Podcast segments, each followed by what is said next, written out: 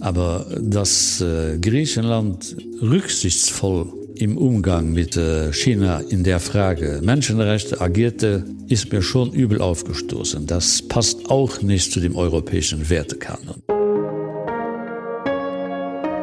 Chefgespräch. Ein Podcast der Wirtschaftswoche mit Beat Balzli. Ja, herzlich willkommen bei einer weiteren Folge des Vivo Podcasts Chefgespräch. Mein Name ist Beat Balzli und ich bin der Chefredakteur der Wirtschaftswoche. Ja, die Briten sind ausgestiegen, die Schweizer wollen nie einsteigen und der Rest macht gemeinsam Schulden, um sich nach der Corona-Krise mit einem 750 Milliarden Euro schweren Wiederaufbaupaket zu sanieren. Die Europäische Union polarisiert wie selten zuvor. Den einen ist sie zu mächtig, zu undurchsichtig und zu teuer, den anderen gilt sie als zahnlos und handlungsunfähig. Brüsseler Bürokraten sind für manche die Erfinder absurder Regulierungen, während die anderen wissen, dass meist Lobbyisten aus den Mitgliedstaaten dafür verantwortlich sind. Und einer dritten Gruppe fehlt in Europa schlicht die Liebe füreinander, womit wir bei meinem heutigen Gast wären. Er ließ seinen Hund mit einem deutschen Kanzler kämpfen, nennt einen Regierungschef auch mal Diktator, fühlt sich derzeit wie Papst Benedikt in den vatikanischen Gärten und hält Angela Merkel für ein Gesamtkunstwerk.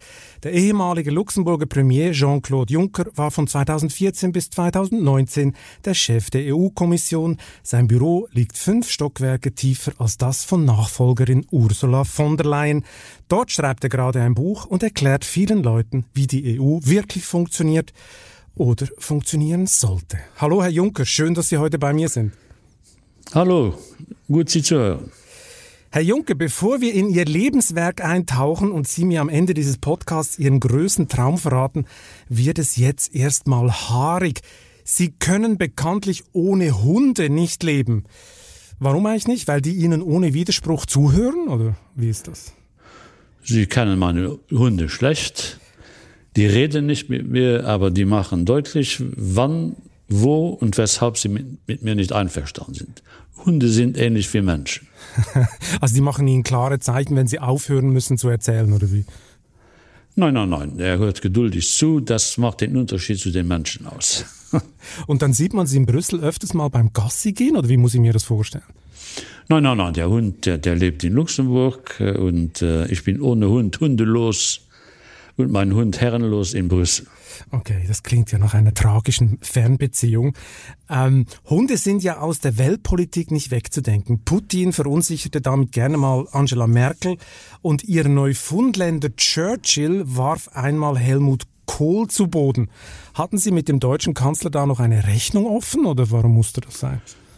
Nein, äh, Helmut Kohl war Hundevernacht und äh, Er lag dann plötzlich auf dem Boden, der Hund auf ihm und den haben wir dann äh, sauber machen äh, müssen. Das war bei mir zu Hause. Meine, Frau hat ihn also minutiös äh, abgeföhnt.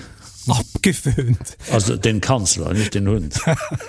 und ich nehme an, mit einem Staubsauger enthaart. Ja, ja, genau, genau, genau, genau, genau. Warum war denn der Kanzler bei Ihnen zu Hause? Wissen Sie das? Ach, das, das hat er öfter gemacht. Das war nach seiner Zeit als Bundeskanzler. Er kam also als Altbundeskanzler, das war in der Mitte des äh, Spendenskandals, aber ich habe ihn die Freundschaft nie aufgekündigt. Insofern habe ich ihn auch nach seiner Kanzlerschaft öfters getroffen und gerne getroffen.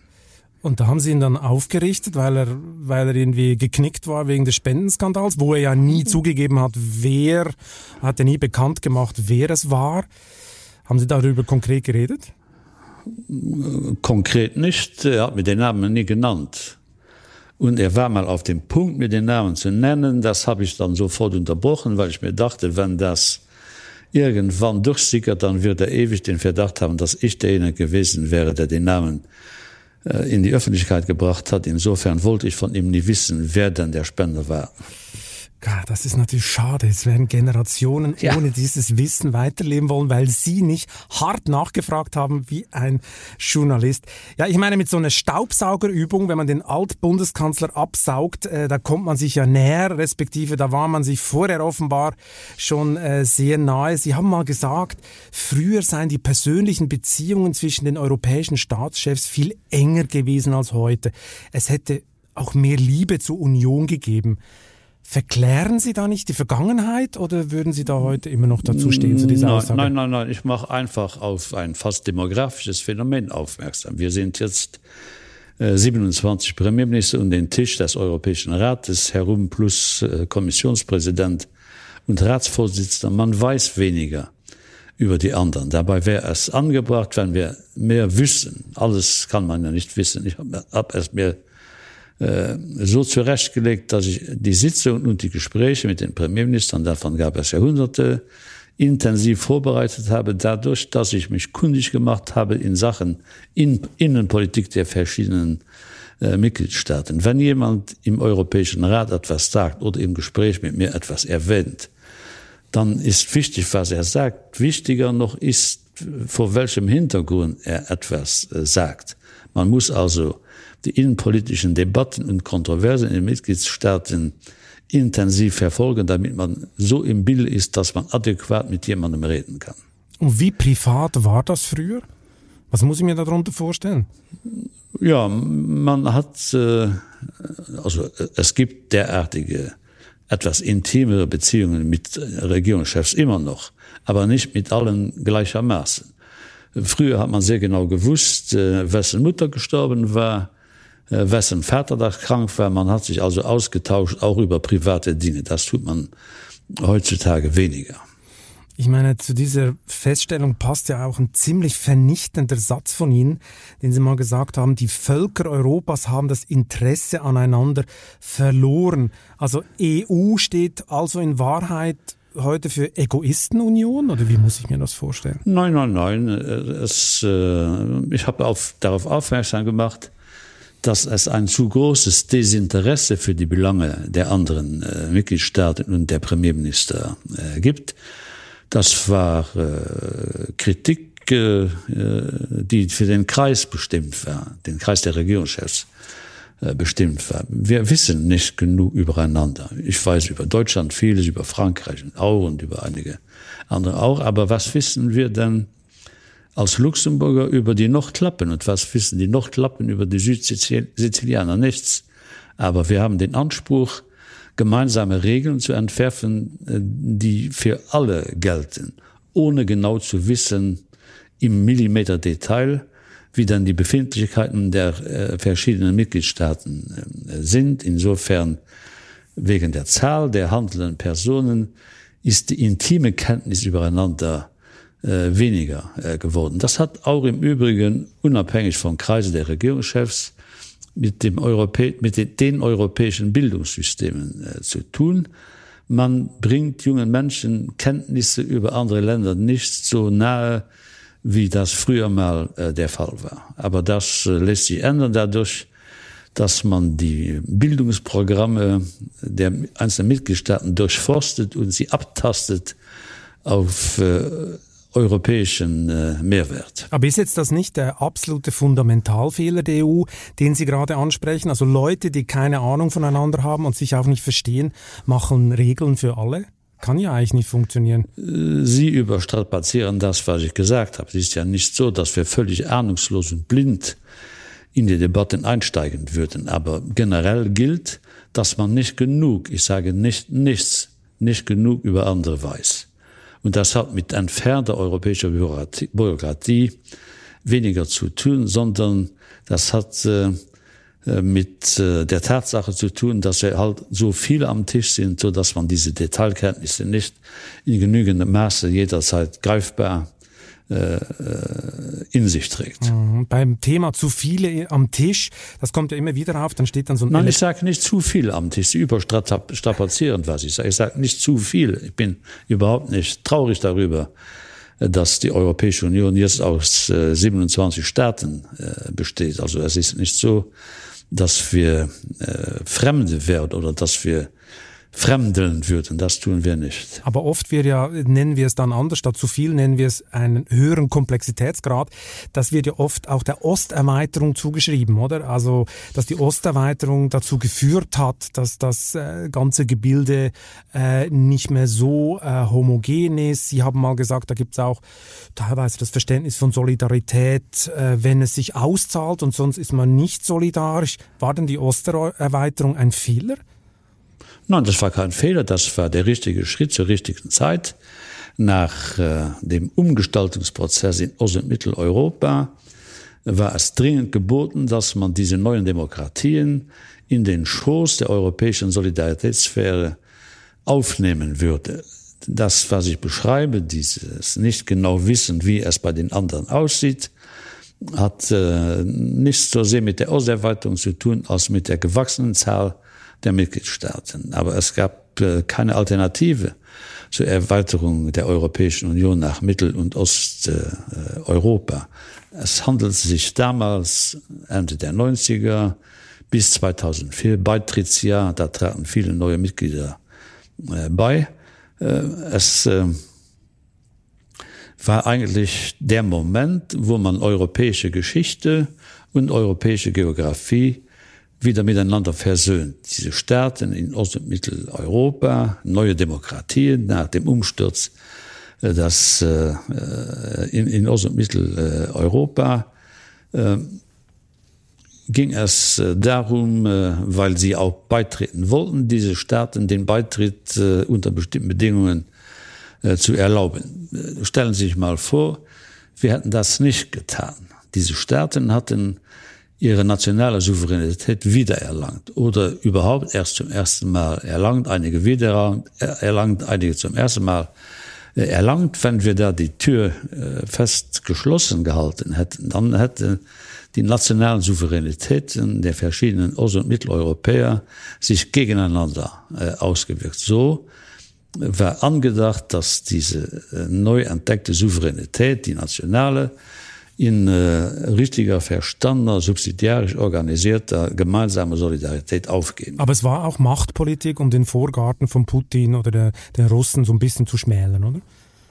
Nein, der Antrieb jedenfalls äh, was mich anbelangt, war nie, dass die Europäische Union sich als äh, äh, massiven feindlich gesonnenen Gegenentwurf zu der früheren Sowjetunion weiterentwickeln sollte. Das war nicht der Punkt und 2004 auch in den Anfangs der 2000er Jahre war der, war der damalige Putin nicht der Putin von heute. Das ist richtig. Sie haben gesagt, neue Demokratien. Jetzt hat man ja manchmal das Gefühl, dass Sie ein anderes, teilweise ein anderes Demokratieverständnis haben. Sie selber haben Ungarns Präsident mal im Spaß Diktator genannt. Aber das war gar kein Spaß, oder? Das war eigentlich ernst gemeint. Das war auch nicht der Präsident, sondern der Premierminister. Es handelte sich um Herrn Orban, den genau. ich so äh, tituliert äh, habe und äh, die weiteren äh, äh, Entwicklungen haben wir ja nicht unrecht gegeben. Wie ist er denn so im persönlichen Umgang? Wie haben Sie ihn erlebt? Er ist ein sehr angenehmer Mensch. Ich habe auch keinen persönlichen Streit mit Orban. Ich kenne den seit nunmehr 20, 25 Jahren.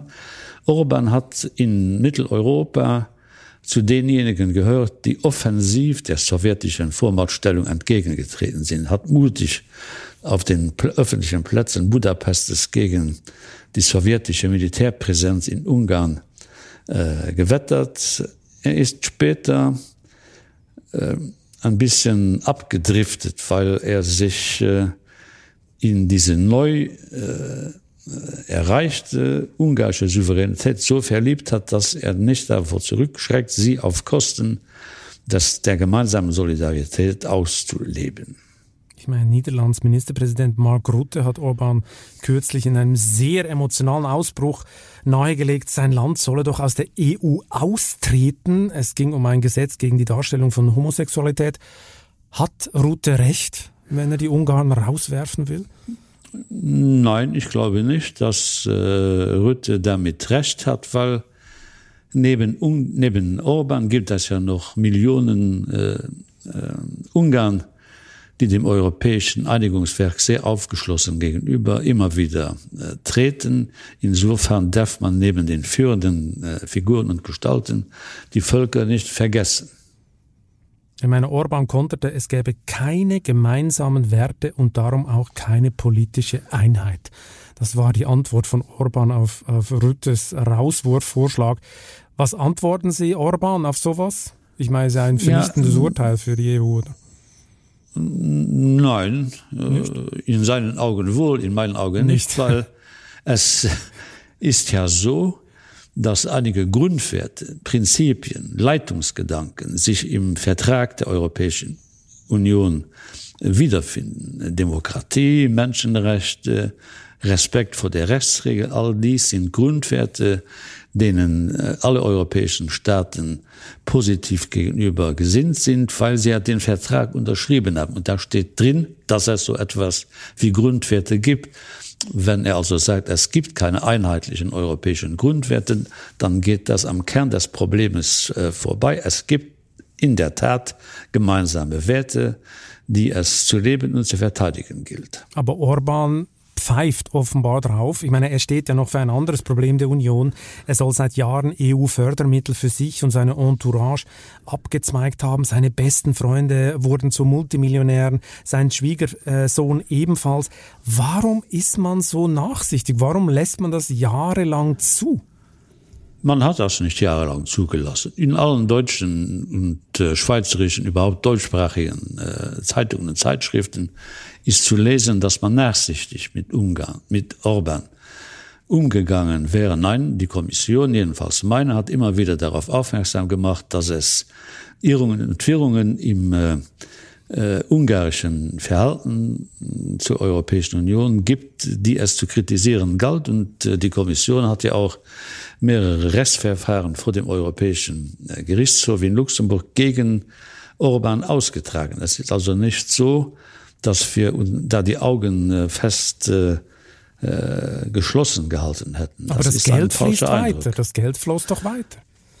Ja, es gab aber auch Bremsmanöver, die wir angelegt haben und die Kommission ist jetzt damit beschäftigt, auch im Zusammenhang mit dem äh, äh Pandemie-Rettungspaket darauf zu dringen und zu drängen, dass äh, sichergestellt ist, dass die Gelder auch vor Ort dort ankommen, wo sie äh, im Sinne Europas zweckdienlich angewendet werden äh, können. Und die Kommission ist jetzt dabei, weitere äh, Vertragsverletzungsverfahren gegen Ungarn in Bewegung zu setzen. Es ist also nicht so, dass wir naiv auf den Zuschauerrängen sitzen würden und dem, dem Treiben äh, Orbans auf dem Spielfeld zusehen würden. So ist es nicht. Aber Fakt ist, sie haben jahrelang doch zugesehen, das Geld ist geflossen. Und da ist es doch eigentlich kein Wunder, dass es wenig Liebe zur Union gibt, wenn die Bürger in Europa sehen, wie die Steuergelder teilweise, wie die Gelder verschwendet werden. Und das, Sie haben es ja vorher angedeutet, das befürchten ja auch viele beim jüngsten Post-Corona-Wiederaufbauplan im Umfang von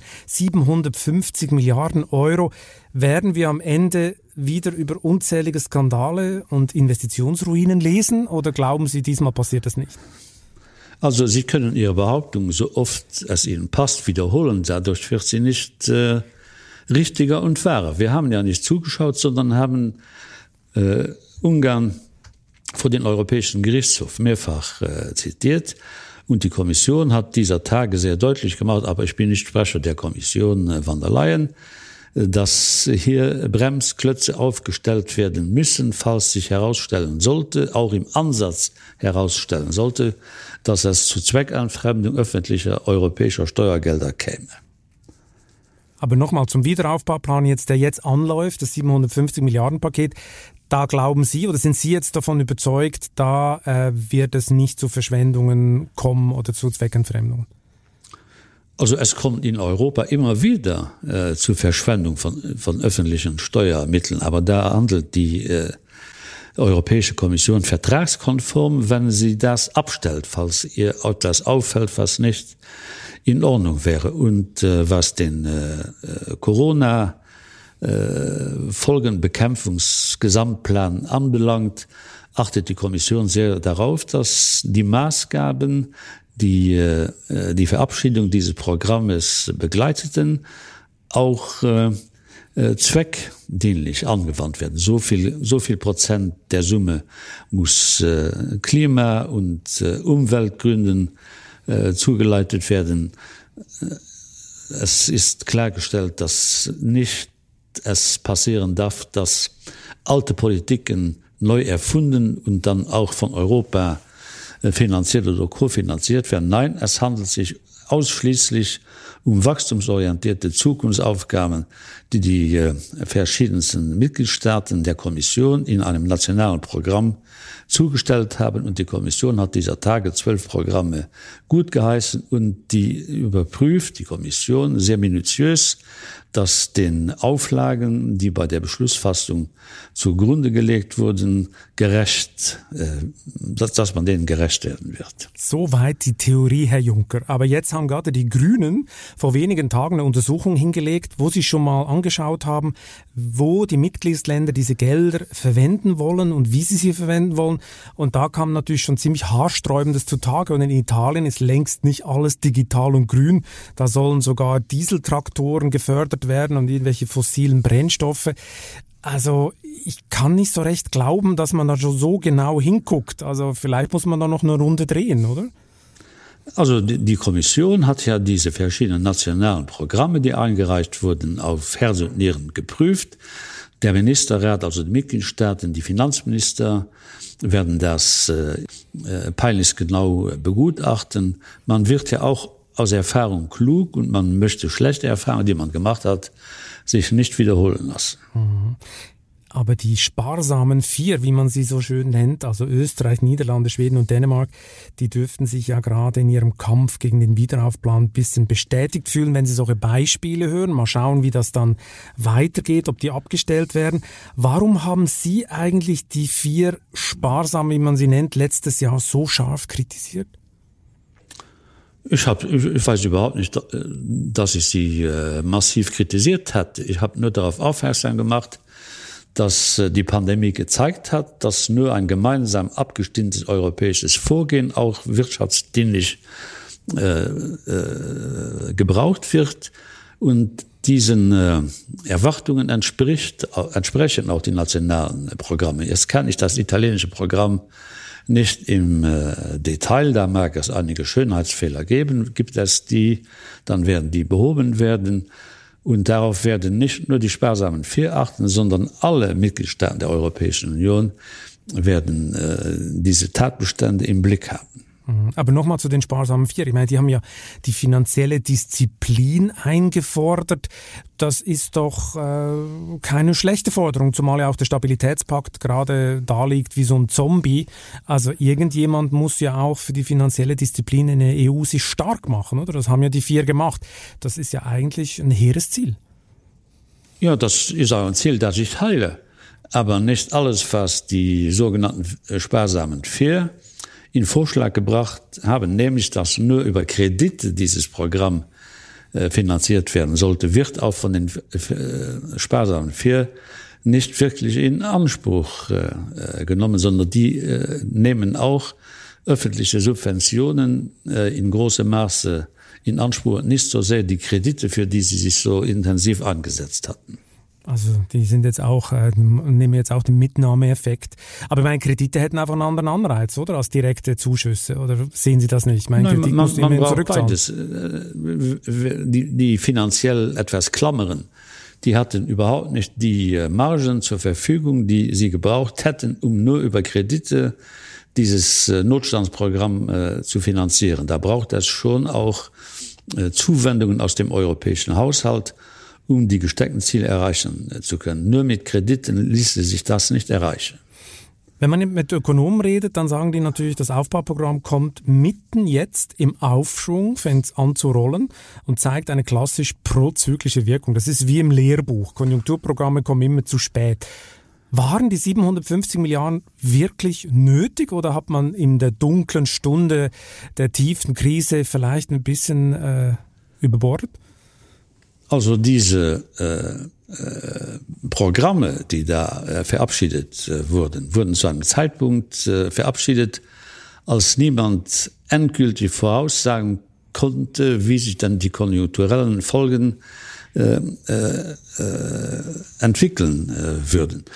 Und hinzu kommt, dass es ja um ein gemeinsames äh, Vorgehen gibt, weil in diesem Programm müssen ja auch Strukturreformen bedient werden, von, von denen die äh, einzelnen Mitgliedstaaten sich gescheut haben, wie der Teufel sich vor dem Weihwasser scheut. Jetzt werden gemeinsame Vorhaben mit gemeinsamen Methoden unter Achtung der notwendigen Subsidiarität in Angriff äh, genommen. Ich halte das in der Summe für die richtige Antwort auf die Krise, weil zu Anfang der Pandemiekrise hat sich ja gezeigt, dass wenn jeder in seiner Ecke sein eigenes Corona-Süppchen kocht, dass dies in einer Sackgasse äh, führt diese 750 Milliarden zukunftsorientierte Wachstumsimpulsgebende Programme sind die richtige Antwort auf die Fragen äh, der Zeit. Ich glaube nicht, dass sich dieses Programm prozyklisch auswirken wird, weil ja jetzt äh, jedes Land sehr genau weiß, auch im strukturreformerischen Bereich, was es zu tun hat. Es gibt Hinweise nicht nur zerte Hinweise, sondern Forderungen, dass äh, die Sanierung der Rentensysteme in Angriff genommen werden äh, muss. Es gibt die klare Auflage, dass viel Geld in den Klimaschutz geleitet werden muss. Es gibt äh, den Aufruf verbindlich festgemacht und auch in den Programmen ähm, äh, adäquat äh, berücksichtigt, dass die Digitalisierung in Europa, wo wir ja große Rückstände zu verzeichnen haben, jetzt ähm, äh, in Angriff genommen werden muss. Also es ist nicht so, dass man diese Programme nur analysieren kann mit den Argumenten aus vergangenen Jahren. Das ist falsch. Pandemie ist was anderes und verlangt eine gemeinsame europäische Antwort.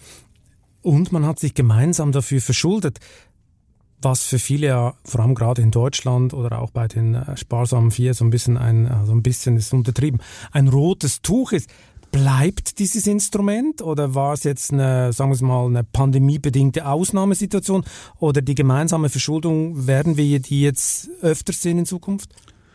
Also ich glaube, dass dies äh, so sieht es zurzeit aus ein Sonderfall war, den man mit Einzelmaßnahmen äh, mithin mit gemeinsamer Schuldenaufnahme äh, begegnen muss.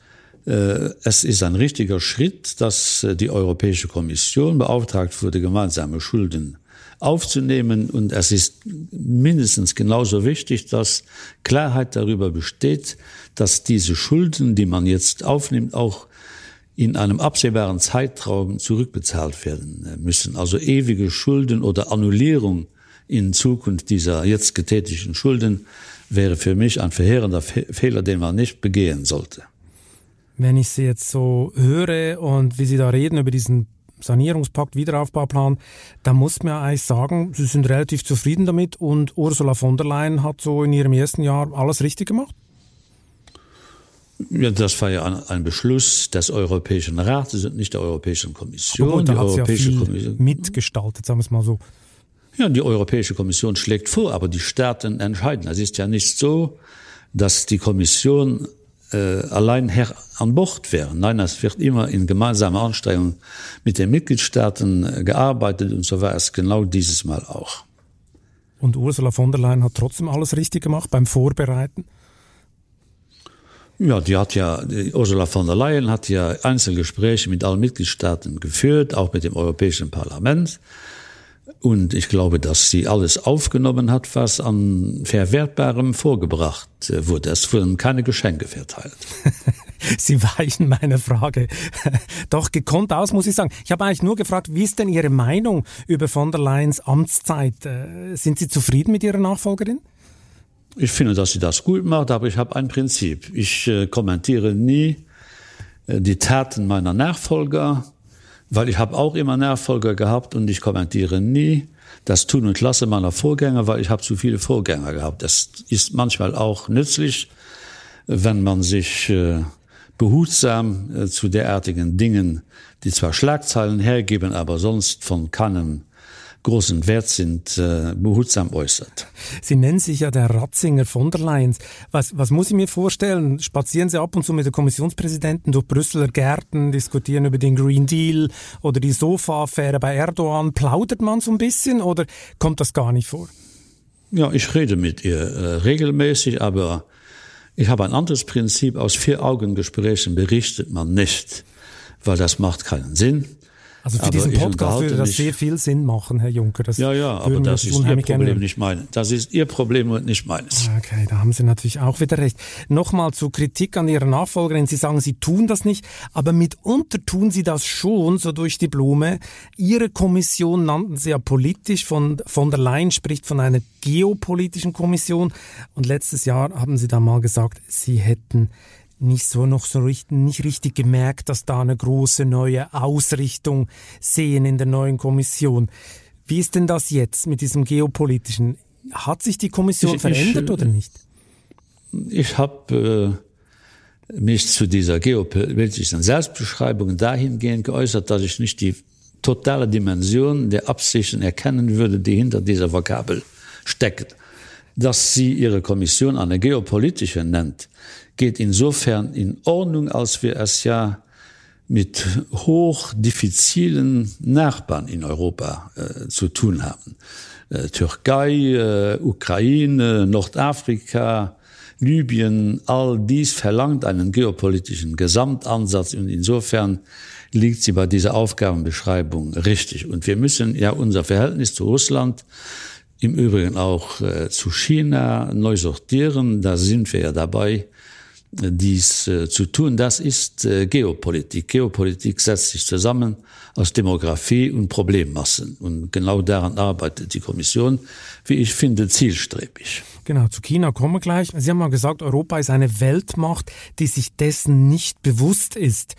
Äh, sollte man also Einstimmigkeit äh, äh, endlich äh, abschaffen und den Zugang zum Binnenmarkt noch konsequenter als Waffe einsetzen, so wie das die Amerikaner und Chinesen es schon lange tun? Oder was, was wäre das der Weg zur Weltmacht äh, Europa?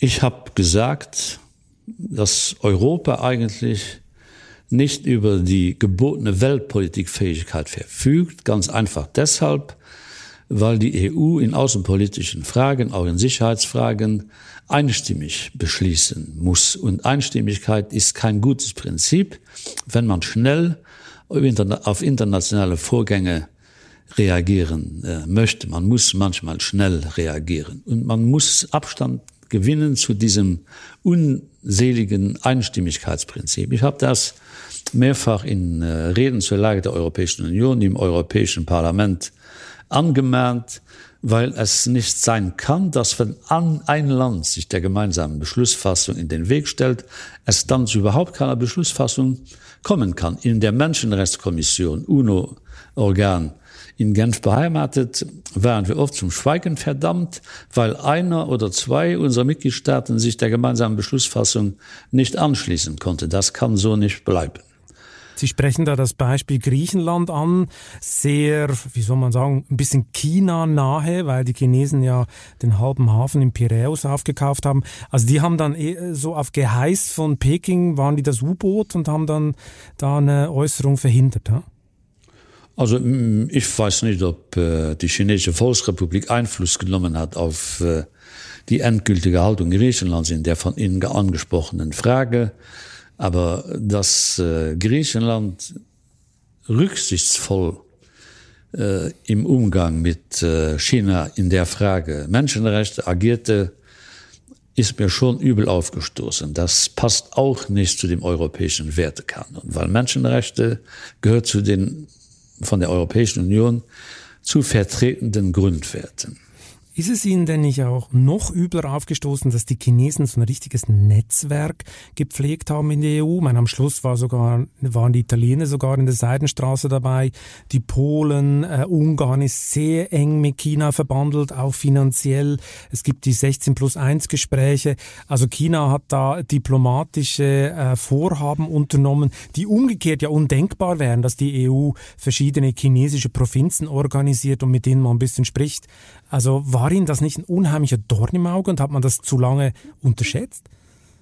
Ich habe das eigentlich, wenn ich das sagen darf, nie unterschätzt, weil ich habe die von dieser 16 plus 1 äh, äh, Truppe angestrebten etwas äh, äh, engeren Beziehungen zu China, vor allem im wirtschaftspolitischen Bereich, stets kritisiert und auch in Einzelgesprächen deutlich gemacht, dass das uns nicht äh, die adäquate Form der europäischen China-Politik äh, zu scheinen schien.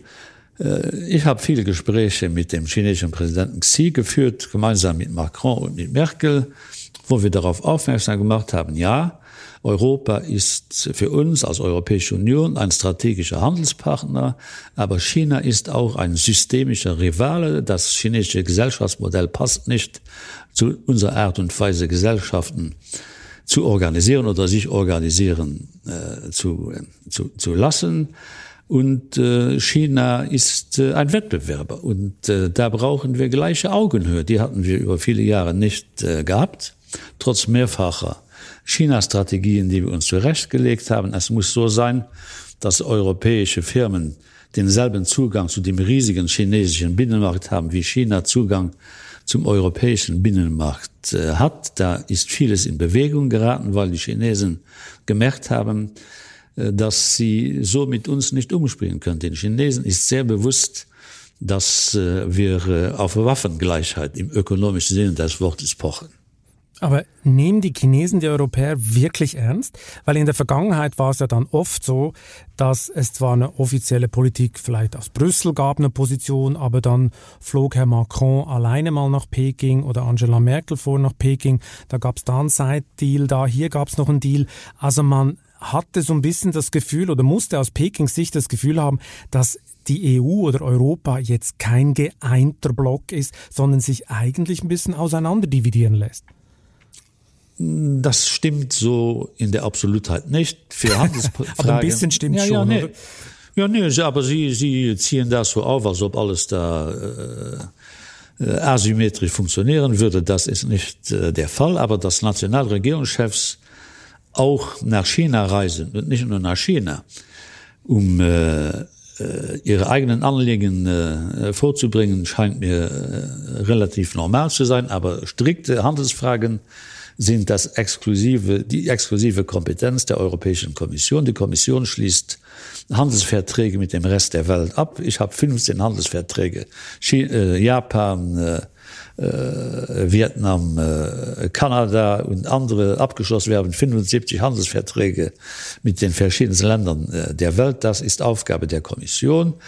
Diese Kompetenzaufteilung wird auch nicht kontrovers in der Europäischen Union behandelt weil alle Mitgliedstaaten mit einverstanden sind, dass es hier den exklusiven äh, äh, Zugriff der Europäischen Kommission geben muss und das tut es auch.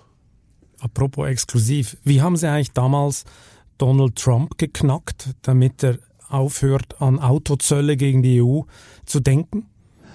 Ja, ich habe mich da intensiv mit äh, Donald Trump über äh, diese Probleme unterhalten und habe ihm auch deutlich gemacht, dass er aufhören soll, die Europäische Union in äh, 27 Mitgliedstaaten einzuteilen, mit denen getrennt zu verhandeln, weil ja die Kommission zuständig ist für Handelspolitik und er hat das letztendlich auch akzeptiert und hat diese hat auch Abstand genommen von seinen initialen Plänen äh, Zolltarife auf äh, europäischen äh, äh, Automobilen äh, zu verhängen. Ich habe das äh, vertragstreu gemacht, indem ich ihm gesagt habe, du musst nicht mit diesem oder jenem rede rede mit mir.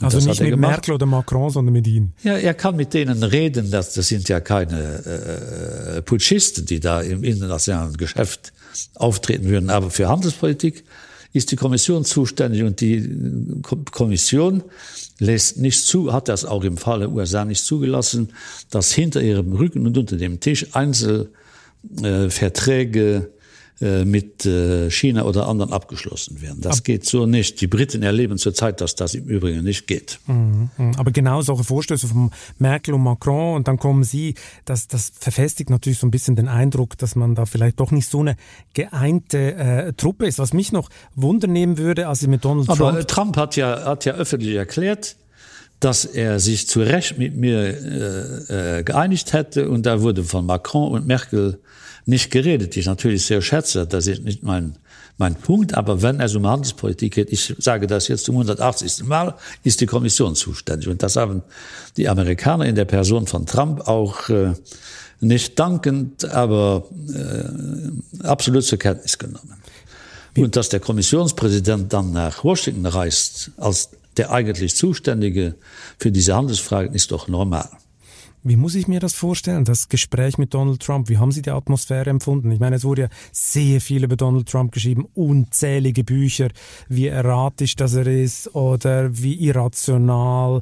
Äh, wie war das Gespräch mit ihm? Haben Sie das auch so ein bisschen angeblich wahnsinnig empfunden mit ihm oder wie muss ich mir das vorstellen? Ich äh, habe mit ihm äh, auf gleiche Augenhöhe geredet habe ihn ernst genommen in seinen Einwürfen und in seinen Bedenken und habe auf äh, derartige Reaktionen seinerseits auch äh, äh, inhaltsschwer äh, reagiert. Äh, die Gespräche waren am Anfang etwas äh, gespannt und äh, äh,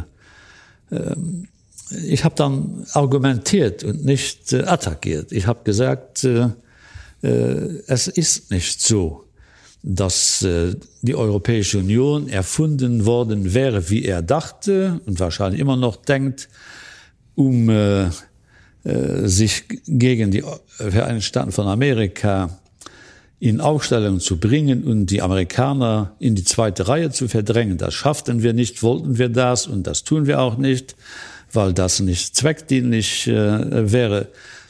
Ich habe ihm dargestellt, dass wenn man die Handelsbilanzen äh, auf äh, den äh, Seziertisch legt, man unschwer feststellen kann, dass wenn man Warenaustausch und Finanzdienstleistungsaustausch zusammenpackt, die amerikanische Bilanz positiv ist und nicht die europäische. Und er hat immer gesagt, äh, deine Zahlen sind falsch. Und dann habe ich gesagt, ich zitiere hier die Zahlen des Statistischen Amtes der Vereinigten Staaten von von Amerika. Ich kannte die, er kannte sie weniger gut. und dann war das Gespräch beendet und Sie haben gewonnen. Nein, das war nicht beendet, aber ich habe das dann plötzlich zu Ende führen muss, müssen, weil ich mein Flugzeug erwischen musste. Und äh, das hat er mir dann allerdings nicht geglaubt. Er sagt, das Flugzeug kann doch warten. Wir sind noch nicht äh, total fertig und habe gesagt, ich fliege mit einer Linienmaschine. Ich muss jetzt fahren. Er hat gedacht, dass ich mit der europäischen Ausgabe von Air Force One in Washington gelandet werde. Die haben wir als Kommission nicht zur Verfügung. Okay, dann hat er wohl gestaunt, dass sie so sparsam sind. Ich meine, sein Nachfolger, US-Präsident Joe Biden, der setzt ja Trumps Kurs teilweise fort. Viele haben sich das anders vorgestellt, aber es ist so, vor allem gegen China ist er sehr konfrontativ unterwegs. Er umwirbt jetzt auch Europa, will es als Teil seiner Anti-China-Allianz sehen. Wie sollen sich die Europäer verhalten? Es gibt keine Äquidistanz zwischen der Europäischen Union einerseits und China respektive äh, den äh, USA andererseits. Wir sind äh, Verbündete der Amerikaner. Das werden wir auch bleiben, weil wir das müssen. Es gibt keine andere Wahl als die Vertiefung der bewährten transatlantischen Beziehung.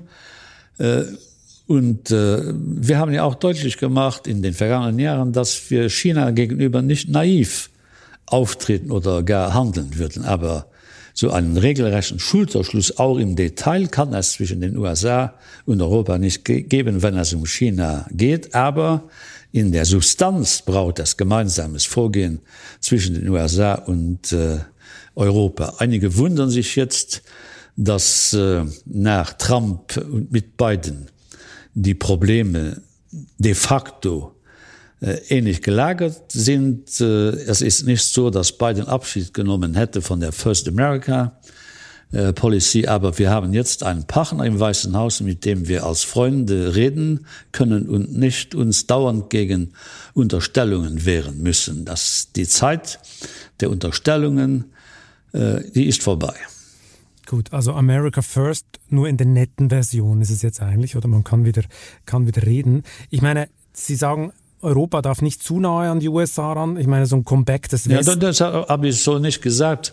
Ich habe gesagt, es darf keine Äquidistanz zwischen Europa und den USA einerseits und äh, der Europäischen Union und China andererseits geben. Wir haben verschiedenartig gelagerte äh, Beziehungen mit den Amerikanern mit den Chinesen. Mit den Amerikanern befinden wir uns auch in einer äh, Verteidigungsallianz, das tun wir mit China ja nicht und das werden wir auch nie tun, das äh, äh, führt äh, äh, zu gemeinsamen Standpunkten und über diese gemein gemeinsamen, gemeinsamen Standpunkte können wir uns jetzt mit den Amerikanern auf gleicher Augenhöhe unterhalten. Mhm, aber für Europa ist es ja eine gefährliche Lage, wenn die Chinesen den Eindruck kriegen, dass man zu sehr mit den Amerikanern äh, in Anführungszeichen kungelt und die Chinesen zu sehr attackiert, dann steht ja sehr viel Geschäft im Feuer, oder? Gerade Angela Merkel weiß das, hat darum immer so ein bisschen zwischen den Fronten, hat sich bewegt. Jetzt haben die Chinesen sogar ein Anti-Sanktionen-Gesetz eingeführt. Und man manchmal äh, befürchten schon die ein oder anderen, dass dann äh, westliche Konzerne in China als Faustpfand genommen werden. Glauben Sie, dass es da noch zu einer Eskalation kommen wird in den nächsten Jahren?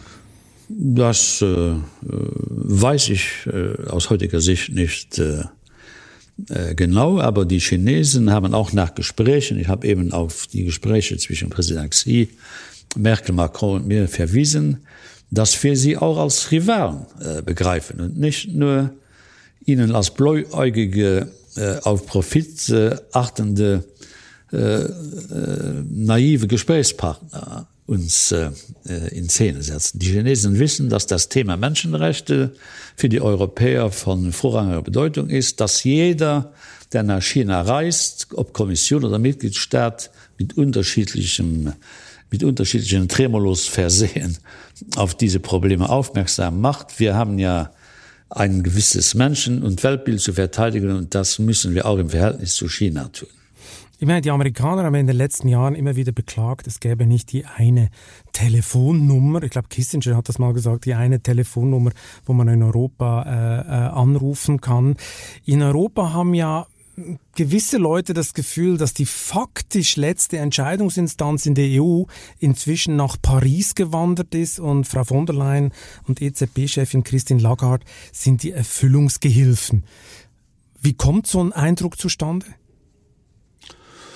Äh, es gibt in Europa auch in der veröffentlichten öffentlichen Meinung zu viele, die mit einfachen Bildern Schindluder treiben. Die Kommission ist nicht der Sklave der Pariser Regierung. Frau Lagarde, EZB-Präsidentin, ist nicht die Vertreterin Frankreichs. Das ist also ein äh, Zerrbild, das da sehr oft entworfen wird. Ich habe ja mit all diesen Menschen ja fast tagtäglich äh, zu tun gehabt. Äh, dieses äh, Zerrbild, das da manchmal herumgereicht wird, stimmt nicht. Aber Macron ist doch auf Europa bezogen machtbewusster als Merkel, oder?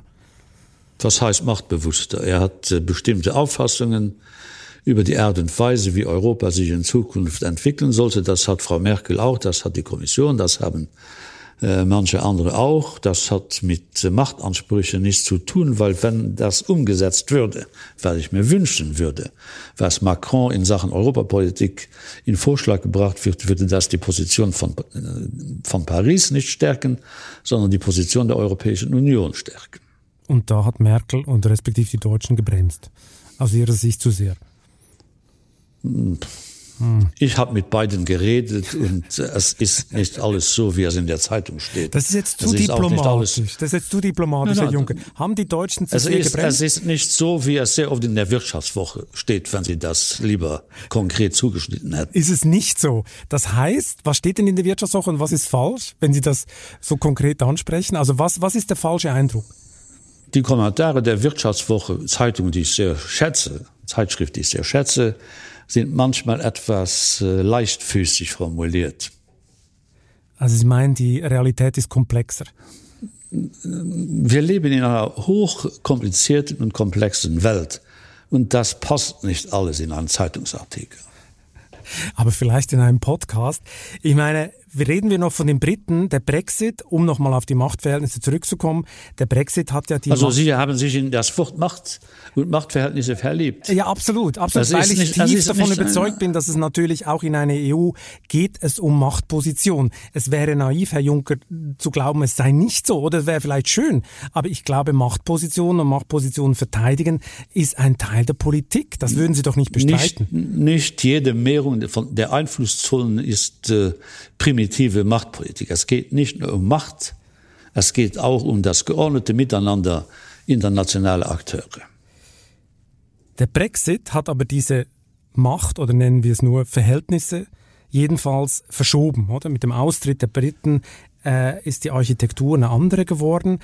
Wie muss ich eigentlich Ihr Empfinden da sehen? Nehmen Sie den Abschied der Briten auch so ein bisschen persönlich als Mr. Europe? Hätten Sie mehr tun können oder müssen oder wie sehen Sie das im Rückblick?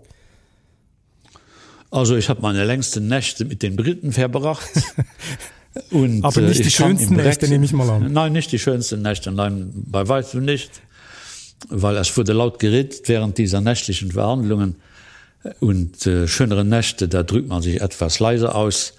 Ich habe äh, den Eindruck immer gehabt, since the very beginning, dass Brexit von keinerlei Vorteil weder für die Briten noch für äh, die restlichen EU-Europäer ist. Das ist ein ahistorischer Schritt, den die Briten vollzogen haben.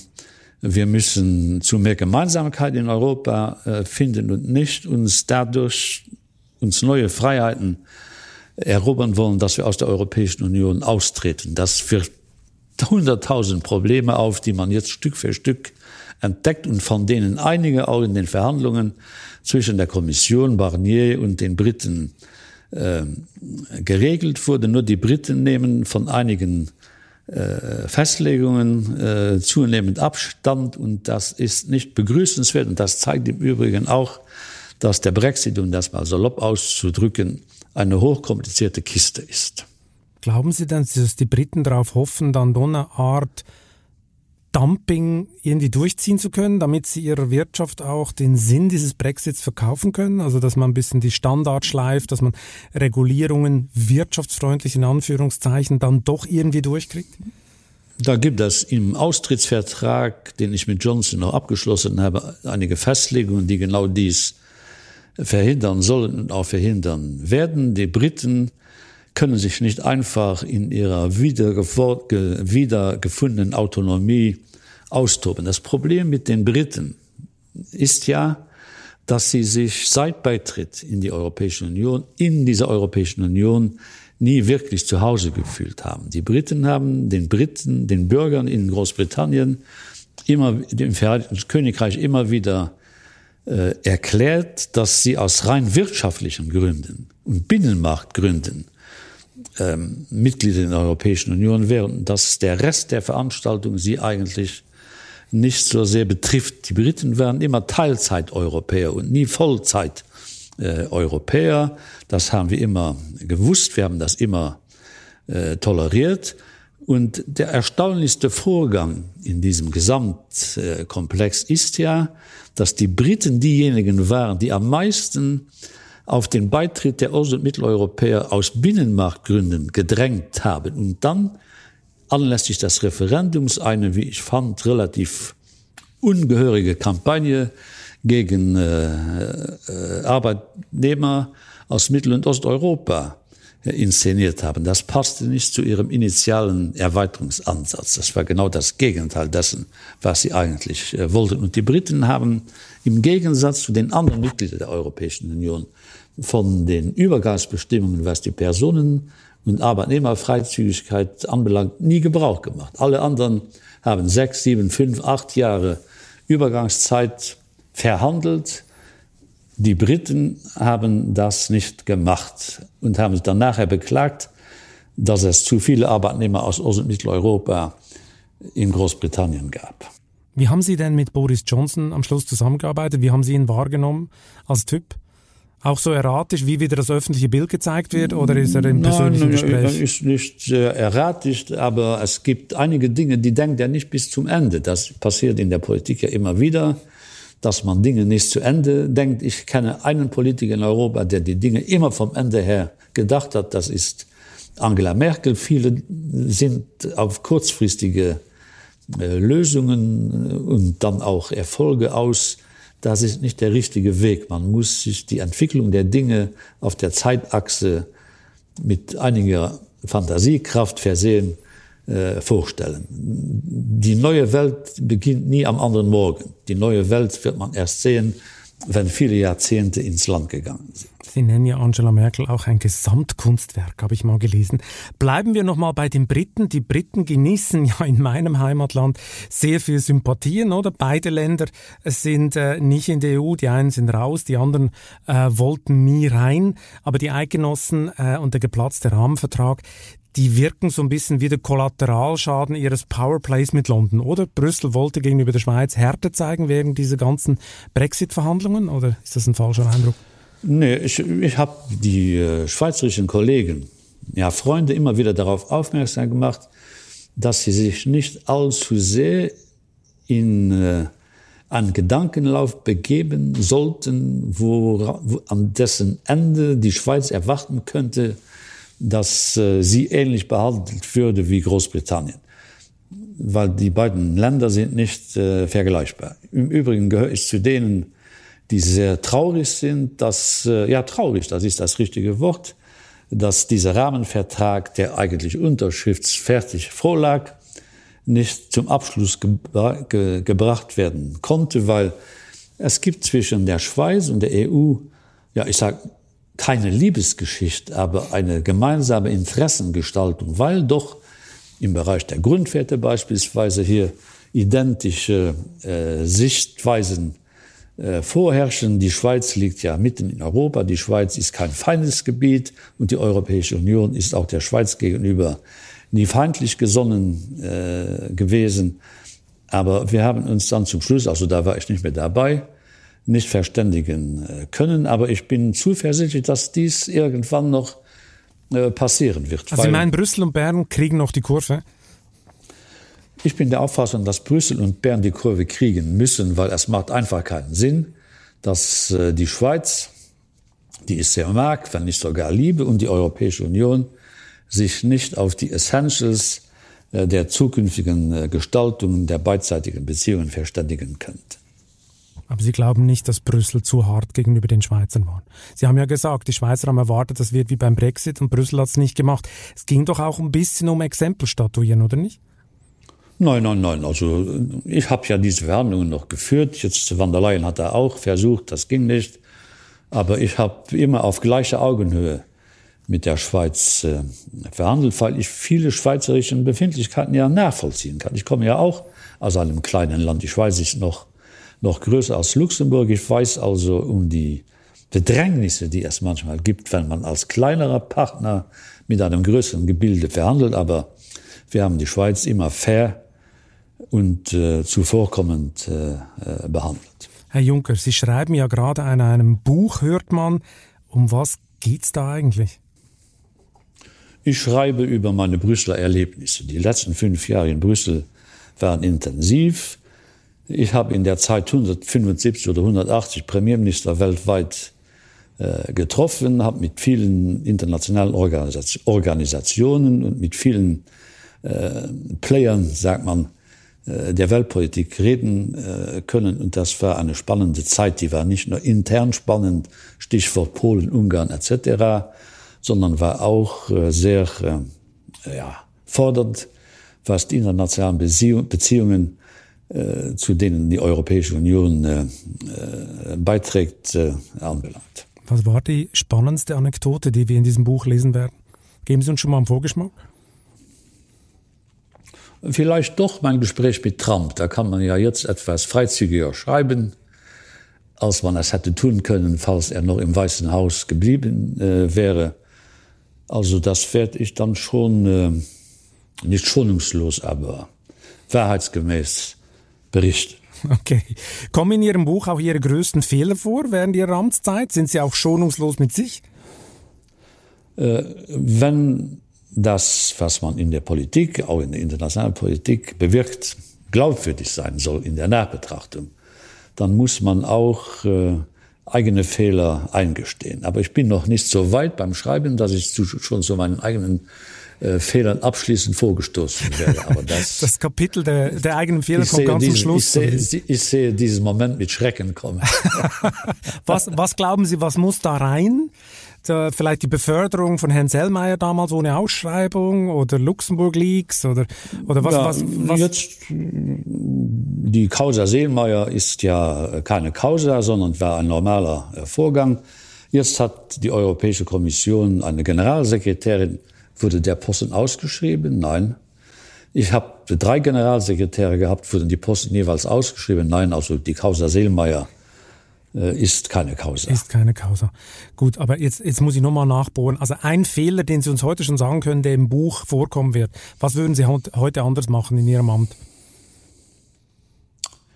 Ich würde, obwohl ich das versucht habe, nicht mit der nötigen Werbe die Verhandlungen mit der Schweiz beschleunigen, als es die Aussicht noch gab, bevor es innerschweizerischen Disput in der Sache äh, gab. Äh, ich hatte die Dinge intensiver betreiben müssen und ich hätte öfters Interviews mit schweizerischen Medien geben sollen. Das habe ich sträflichst unterlassen. Deshalb ist ein Bild entstanden, als ob die Europäische Union die Schweiz mit Binein Neglect behandeln würde. Das haben wir nie get getan, aber der Eindruck entstand. Herr Juncker, wir kommen zur letzten Frage. Was ist eigentlich Ihr größter Traum, den Sie noch verwirklichen wollen? Persönliche Träume habe ich, aber äh, die sind nicht äh, äh so hochspannend, dass sie ein größeres Publikum interessieren müssten. Für die Europäische Union wünsche ich mir, dass der Solidaritätsgedanke etwas breiter um sich greift und dass wir begreifen, dass nationale Solos und nationale Silos nicht äh, der Stoff sind, aus dem europäische Zukunft entstehen kann. Herr Juncker, vielen Dank für das Gespräch. Ich bedanke mich bei Ihnen. Es war sehr angenehm. Und wer jetzt nach der Europalegende Jean-Claude Juncker noch mehr über Legenden erfahren will, muss sich auf vivo.de oder am Kiosk die neue Titelgeschichte der Wirtschaftswoche besorgen. Zehn Jahre nach dem Tod von Apple-Legende Steve Jobs schauen wir uns den iPhone-Konzern und seine Monopolprofite einmal genauer an. Ich wünsche Ihnen viel Spaß beim Lesen und eine gute Zeit bis zum nächsten Chefgespräch. Auf Kritik, Lob und Anregungen von Ihnen freue ich mich unter balzli.vivo.de für eine positive Bewertung dieses Podcasts bin ich Ihnen ewig dankbar. Bleiben Sie gesund.